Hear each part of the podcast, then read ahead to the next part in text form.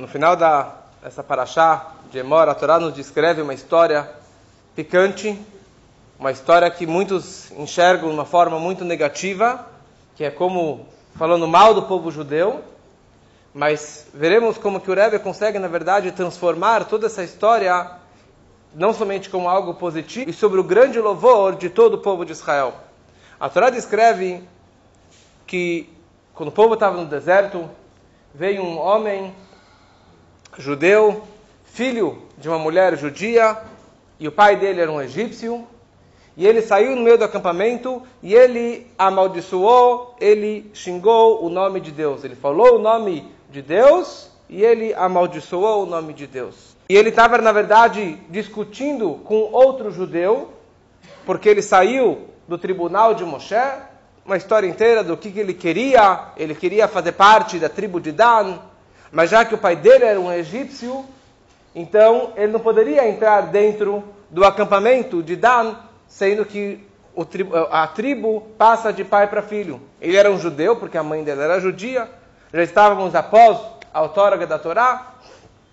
Então ele ficou revoltado, ele saiu e ele amaldiçoou o nome de Deus. Vai Kalelet Hashem. E a Torá descreve que quem era esse homem que amaldiçoou Deus? Ele era o filho de uma mulher que chamava Shlomit Bat Divrit. Shlomit, filha de Divrit. Daí depois descreve o, o, o o julgamento dele, ele ficou na prisão, até que ele acabou sendo morto, sendo é, castigado. Mas aqui, na verdade, a Torá fala: olha, tinha uma pessoa, um judeu, que amaldiçoou o nome de Deus, fez o pior pecado, mas não basta só falar o nome dele, quer dizer, não o nome dele, mas quem ele era, mas tem que falar: olha, a mãe dele era Shlomit, filha de Dibrit. E Urash até descreve, na verdade, mas ainda, que Shlomit, ela era uma tagarela, como se fala. Ela falava com todo mundo. Shlomit, ela falava Shalom Aleichem com todo mundo. Ela era bem social, conversava com todo mundo. E a mãe dela, Divrit, de Dibur, de fala, também conversava com todo mundo. Então ela saía e conversava com todos. Então por isso que a mãe dela, na verdade, acabou tendo uma relação com o egípcio. Quem era esse egípcio? Voltando uns anos antes, quando o povo estava no Egito, e aquela história, na verdade, décadas antes, quando Moshe, jovem ainda, ele sai do palácio do faraó, ele encontra aquela história famosa, um egípcio batendo num judeu, ele falou o nome de Deus, e dessa forma ele matou o egípcio e enterrou ele na, na terra, na areia. Ele não matou com as mãos, ele falou o nome de Deus, e dessa forma o egípcio caiu morto e morreu. Quem era esse egípcio? Esse egípcio? Por que, que ele estava batendo naquele judeu? Porque esse egípcio ficou de olho na mulher desse judeu. Essa mulher se chamava Shlomit Badivrit. E ele queria ter uma relação com ela. Então ele chega de noite em casa, desculpa, ele vai de noite na casa, na tenda do judeu, na casa, na tenda da Shlomit, pega esse judeu, vai para fora de casa, vai trabalhar, vai catar palha como escravo, e ele foi forçado para ir, porque ele era, era o, o, superior dele. Ele foi, enquanto isso, o egípcio entrou na tenda e teve uma relação com essa Shlomit. Dessa relação, ela engravidou desse egípcio. Na manhã seguinte, quando o judeu volta para casa e ele percebe o que aconteceu, ele ficou furioso que o egípcio teve uma relação com a esposa dele. E quando o egípcio percebeu que o, judeu estava sabendo, ele começou a perseguir, começou a bater, bater nele até que ele morresse. E naquele momento, Moshe sai do palácio, vê o egípcio batendo no judeu, ele falou o nome de Deus, e o egípcio caiu morto e morreu. E agora, décadas depois, esse filho dessa Shlomit com o egípcio era um judeu, mas era filho de um egípcio, de uma relação é, proibida. Então, ele queria, na verdade, seguir o povo judeu. Ele era judeu, mas ele não tinha uma tribo, porque o pai dele era, era um egípcio. E ele ficou revoltado. E, e esse outro judeu que ele estava discutindo lá fora, contou para ele: Sabe quem você é? Você é o filho daquele egípcio com a, com a Shlomit. Ele sabia que era a mãe, mas não sabia que era o pai. Sabe quem matou seu pai? Sabe quem matou o egípcio? Foi Moshe, falando o nome de Deus. falou o nome de Deus, matou meu pai. Então ele foi lá, virou para cima e xingou o nome de Deus, que foi esse nome que matou o meu pai. Por isso que ele realmente estava saindo do tribunal de Moshe, ficou revoltado e xingou o nome de Deus. Essa é a história. Mas interessante que a Torá descreve aqui o nome dela. E a Torá não é de falar mal de ninguém, muito menos do judeu. E aqui, na verdade, ela não tem culpa de nada, porque ela foi usada de noite, sem saber de nada. O cara entrou em casa e pronto, ela não tinha culpa de nada. E a Torá descreve o nome dela falando mal dela. Então, muitos dos comentaristas encaram o fato que a Torá colocou o nome dela, falando que ela era uma zona, que ela era realmente uma, uma mulher não boa, que tinha relações ilícitas, uma relação proibida. E falando que por causa, já que ela teve uma relação proibida, ela teve relação com o egípcio, de uma forma atraindo o marido, digamos assim.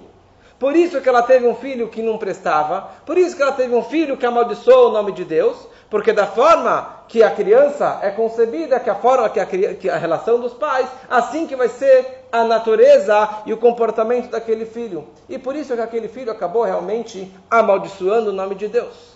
Quer dizer, a pergunta é como que um judeu pode chegar a tal ponto de xingar e, e, e amaldiçoar o nome de Deus? Mas está explicado. A mãe dele é tal, o pai dele é tal, então por isso que o filho saiu dessa forma. Mas não é assim que o Rashi interpreta, e alguns outros comentaristas interpretam. Porque o Rashi ele fala por que a Torá descreveu o nome dela para nos ensinar que ela era a única mulher que teve uma relação ilícita em toda a estadia no Egito, durante toda a escravidão no Egito, com toda a assimilação, a única mulher que teve uma relação proibida foi ela. E assim os, as pessoas, os povos diziam, eles gozavam dos judeus, eles falavam, se os egípcios controlavam o corpo dos judeus, o trabalho do judeu, a vida dos judeus, é óbvio que eles fizeram o que eles bem quisessem com as mulheres dos judeus, e, e com certeza não tinha nenhuma mulher virgem entre os judeus. Está escrito, na verdade, que os judeus tiveram méritos para sair do Egito, porque durante toda a escravidão eles mantiveram seus nomes judaicos, as vestimentas judaicas, mas tinha essa acusação que quem disse que as mulheres realmente mantiveram a sua pureza, a sua santidade judaica. Naquele momento sai uma voz celestial e Deus ele fala uma frase, está escrito no Shira Shirim, Gan na'u lachotikala. Um jardim trancado, minha irmã, minha noiva. Deus está falando essa frase o povo judeu, que é minha noiva, que nós somos a esposa de Deus, é um Ganaur, é um jardim trancado. É um jardim trancado quer dizer que ninguém teve acesso nas mulheres judias durante toda a escravidão do Egito. Nenhuma. Na verdade, uma só. E você quer saber? A Torá descreve o nome dela, o nome dessa Shlomit, para descrever que ela foi a única que teve uma relação com o egípcio durante toda a escravidão no Egito. E mesmo a, a relação que ela teve, não foi, ela estava totalmente inconsciente, ela não sabia quem que estava lá com ela. Ou talvez foi forçado. Foi forçado. E qual é a prova que ela é totalmente pura e que ela não, não, não teve nenhuma intenção de pecar? Tem um, um, um, um sábio que não sabe direito é, a época que ele viveu, chamava Kadosh Estrok. Ele tem um Medrash, ele viveu em Barcelona no século XIV, e ele descreve uma frase muito bonita, que a Torá escreveu o nome dela para descrever que ela estava Betachlita Shlimut, que ela estava na perfeição máxima. Qual é a prova? O nome dela. Qual é o nome dela? Shlomit, Shalom, paz, ou Shalem, Shlemut, de perfeição, ela é uma pessoa totalmente completa e perfeita, ela não fez nada de errado. E tudo que ela fez, na verdade, ela não é que ela deixou de se cuidar, foi o cara que veio em cima dela. E na verdade, isso acabou refletindo no filho, mas ela era uma pessoa perfeita. E a questão é a seguinte: tudo bem, você quer me falar que o povo judeu não pecou durante toda a escravidão no Egito. Nenhuma mulher realmente se impurificou. Mas o que, que você faz? Você coloca alguém para baixo, você joga ele na lata do lixo, você fala: olha, ela não presta. Ela realmente foi a única que pecou. Mas todo o resto se salvou. Como que você faz daqui com uma pessoa? E como que você faz aqui com uma, uma, uma mulher judia? Falar, ah, ela pecou, mas com isso eu salvo todos os outros, o resto do povo.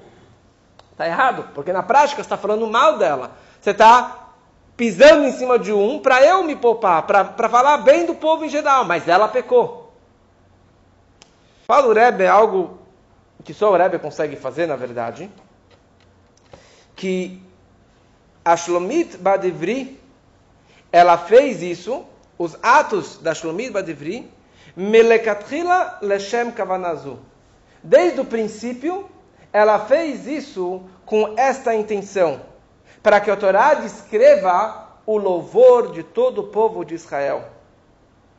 Que não teve ninguém que pecou e transgrediu. E eu, na verdade, eu estou disposta a aparecer na Torá dessa forma, mas com isso ela está demonstrando a grandeza do povo todo. E essa que foi a intenção dela desde o princípio.